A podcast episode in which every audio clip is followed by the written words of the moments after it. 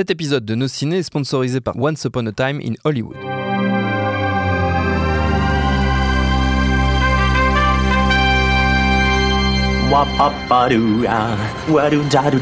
Steven, arrête s'il te plaît, j'ai jamais pu encadrer Michel Legrand.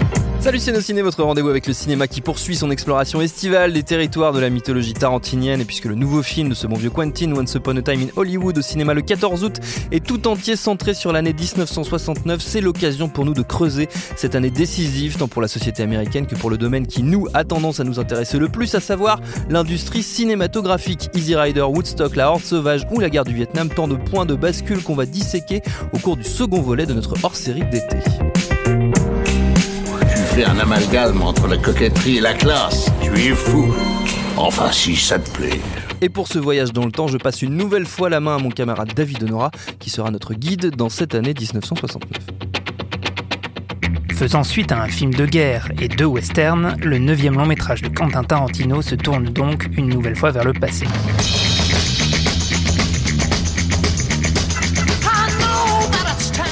Un passé plus proche de nous toutefois, plus proche de lui surtout, puisqu'il revient non sans nostalgie sur l'époque de son enfance. De cette période, pourtant loin d'être idyllique, la caméra de Tarantino, qui a tendance à fétichiser tout ce qu'elle filme, retient le souvenir tendre d'un paradis perdu. Sur le plan social et politique, 1969 est un tournant dans l'histoire des États-Unis. C'est aussi l'avènement de la contre-culture, en réaction notamment à la guerre du Vietnam, et une année charnière dans l'histoire du cinéma, marquant le point de bascule entre l'ancien et le nouvel Hollywood. Mais alors, par où commencer notre rétrospective? La logique voudrait progresser chronologiquement, en évoquant par exemple en janvier l'investiture du président Nixon. You, Richard Milhouse Nixon, do solemnly swear. I, Richard Milhouse Nixon, do solemnly swear. That you will faithfully execute the office.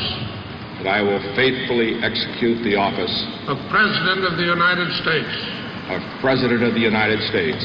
Son premier mandat débute en plein enlisement dans la guerre du Vietnam. Il décide le désengagement progressif de l'armée américaine et met en place ce qu'on appellera plus tard la doctrine Nixon. Elle consiste notamment à réduire l'implication des États-Unis au profit des troupes sud-vietnamiennes dans le conflit face aux forces communistes du Nord. Tout ça est très intéressant, mais on n'est pas non plus là pour un cours d'histoire. D'ailleurs, les films de Tarantino ont plutôt tendance à la réécrire. Quant à la chronologie, elle est généralement malmenée. Une quinzaine de minutes ont passé depuis que nous avons laissé nos personnages. Mais revenons un peu en arrière votre petit gars. Un braquemar noir dans la bouche. Il y a un quart d'heure, le Major Warren a descendu le général Smithers devant tout le monde. Du coup, on peut imaginer une autre solution, plus amusante, pour explorer en vrac cette année 69. L'idée serait de se fier au cinéma et à la musique. Et ça tombe bien, puisque ce cher Quentin nous a fléché l'itinéraire en indiquant une poignée de films à voir avant Once Upon a Time in Hollywood. Et la plupart, comme par hasard, sont sortis en 1969. À cette liste, on pourra ajouter les quelques titres que l'on aperçoit dans le film sur le fronton des cinémas, et ceux qui ont dominé le box-office cette année-là. Côté musique, même topo. On peut bien sûr faire confiance à Tarantino, dont on connaît le talent pour compiler les soundtracks d'anthologie, et pourquoi pas aussi jeter un œil aux charts de l'époque. D'ailleurs, quel a été le plus gros tube de l'année 69 aux États-Unis? Un morceau de pop acidulé, tiré de la série animée The Archie Show et intitulé Sugar Sugar.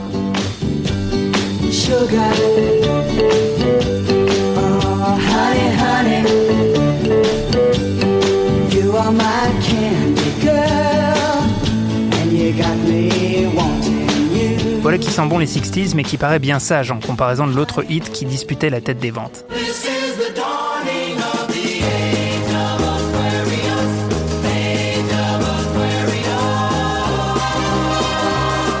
De la comédie musicale Air, créée off-Broadway à l'automne 1967, ce medley des chansons Aquarius et Let the Sunshine In résonne comme l'hymne de la contre-culture hippie de la fin des années 60. Le spectacle, initialement très controversé en raison de ses scènes dénudées, de sa représentation de la drogue, de la sexualité, ou encore de son engagement pacifique jugé antipatriotique, va rapidement devenir un phénomène et immédiatement imprégner la culture populaire. Pour autant, le mouvement hippie dont on peut dater la véritable explosion à l'été 67, le fameux Summer of Love, et qui va culminer à la mi-août 69 avec Woodstock, aura été aussi puissant qu'éphémère. Cette courte période est encadrée par deux films considérés comme les œuvres fondatrices du Nouvel Hollywood. Le premier, c'est Le Lauréat de Mike Nichols, qui sort en 1967 et met en scène le conflit opposant deux générations irréconciliables à travers la relation entre un jeune diplômé joué par Dustin Hoffman et l'épouse du patron de son père, la sulfureuse Mrs. Robinson. Non, Madame Robinson, vous essayez de me séduire.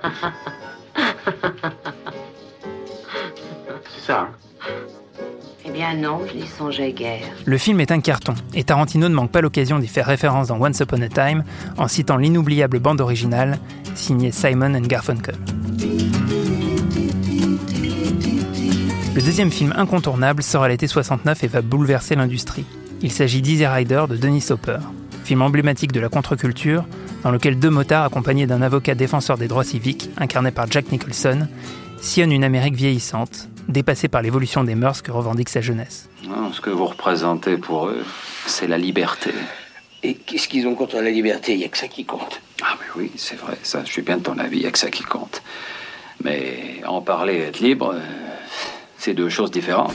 Là encore, la musique tient un rôle important avec le célèbre morceau sur lequel s'ouvre le film, Born to be Wild, du groupe de rock canadien Steppenwolf.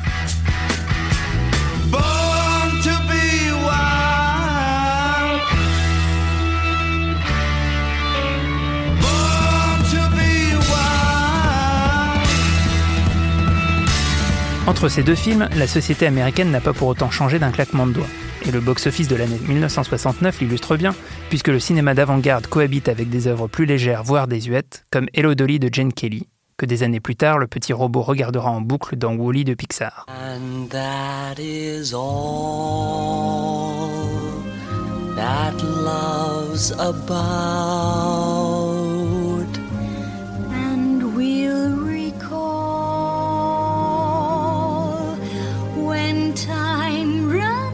C'est le cas aussi de The Wrecking Crew, ou en français Mattel me règle son compte, de Phil Carlson. On en voit de longs extraits dans Once Upon a Time in Hollywood quand Margot Robbie, qui joue Sharon Tate, va au cinéma pour voir son personnage sur grand écran. C'est moi, Sharon Tate. Je suis dans le film. Dans celui-là?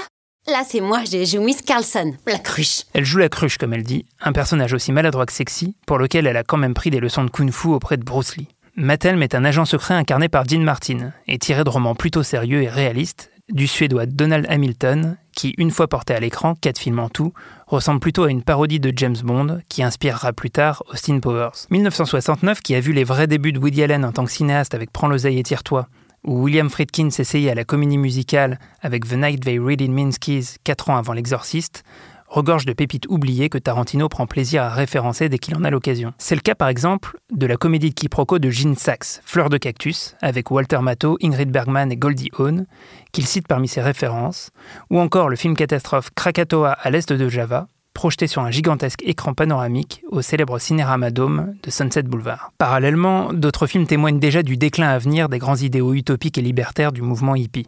Bob et Carol et Ted et Alice de Paul Mazursky interrogent les limites de la révolution sexuelle à travers deux couples bourgeois qui, séduits par ces principes, vont s'essayer à l'amour libre. Le sexe, le sexe, le sexe, le sexe. Si vraiment on ne pense qu'à ça tout le temps, ça n'est pas normal.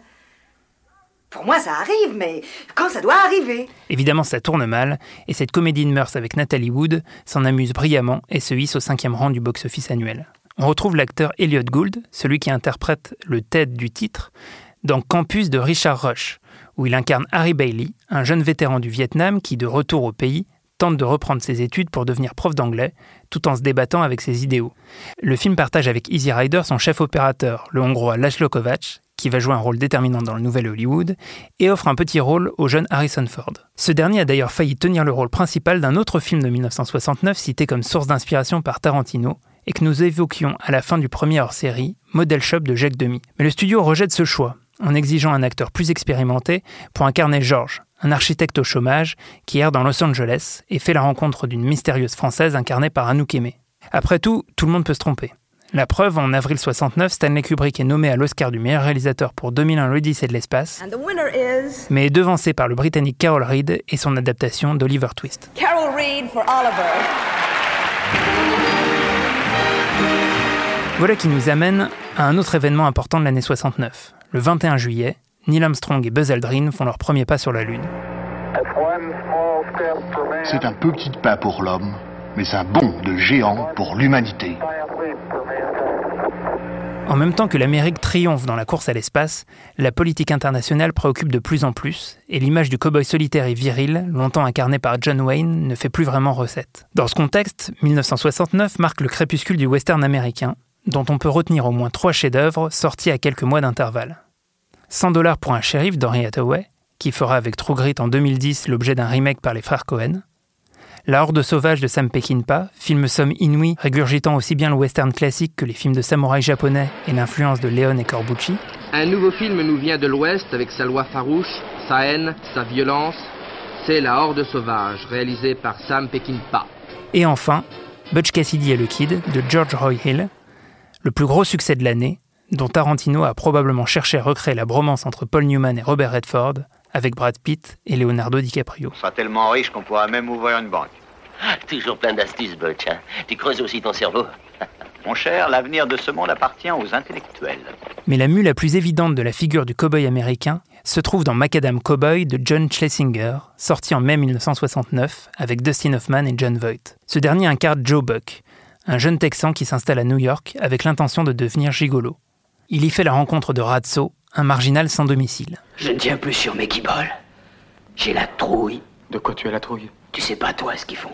Quand ils se rendent compte, enfin quand ils voient que tu tiens plus sur tes pattes. Bien que ce ne soit jamais tout à fait explicite, le film qui remportera l'Oscar peut être compris comme le récit d'une histoire d'amour homosexuel. En juin de la même année à New York ont lieu les émeutes de Stonewall, manifestation spontanée qui constitue l'un des points de départ du militantisme LGBT. Ces hommes, ces femmes qui manifestent devant des passants un peu interloqués sous la protection de la police avec un drapeau américain se proclament eux-mêmes pédérastes et lesbiennes. Cette manifestation se déroule à New York, ville où l'on en a vu d'autres. Ailleurs en Amérique, il faut bien le dire, elle ferait scandale. Dans la plupart des villes américaines, les homosexuels sont l'objet de la suspicion populaire, ils sont écartés de beaucoup d'emplois et ne peuvent en principe prétendre à aucune carrière politique. C'est justement ce contre quoi le mouvement de libération des homosexuels entend protester. Mais de tous les grands événements de l'année 1969, le plus marquant est sans doute le festival de Woodstock, apothéose du mouvement hippie, au cours duquel près d'un demi-million de personnes vont assister au concert le plus mythique de l'histoire. Le festival de Woodstock est bien à la dimension, on pourrait dire à la démesure de l'Amérique. 1969 ne reviendra jamais, et après tout tant pis. Il reste la musique et les films, la nostalgie tranquille d'une époque qu'on n'a souvent même pas connue. 50 ans après, à chacun de choisir ce qu'il retiendra des événements ou de l'atmosphère. Des cheveux longs ou des restaurants enfumés, de la radio qui grésille ses tubes pop, du goût de la liberté, de l'amour et des promesses. 69 est bien loin, mais rien n'empêche d'y rêver. Alors peace and love.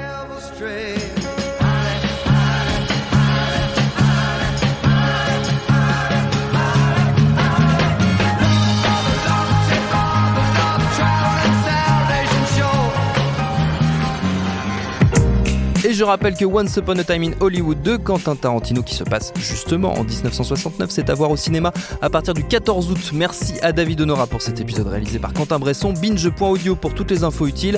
On vous dit à la rentrée. Buenas noches. Tu parles espagnol? Un poquito. Mais tu crois que tu m'impressionnes? Moi, je sais dire allons à la plage, monsieur Renard. Vamos a la playa, señor Zorro.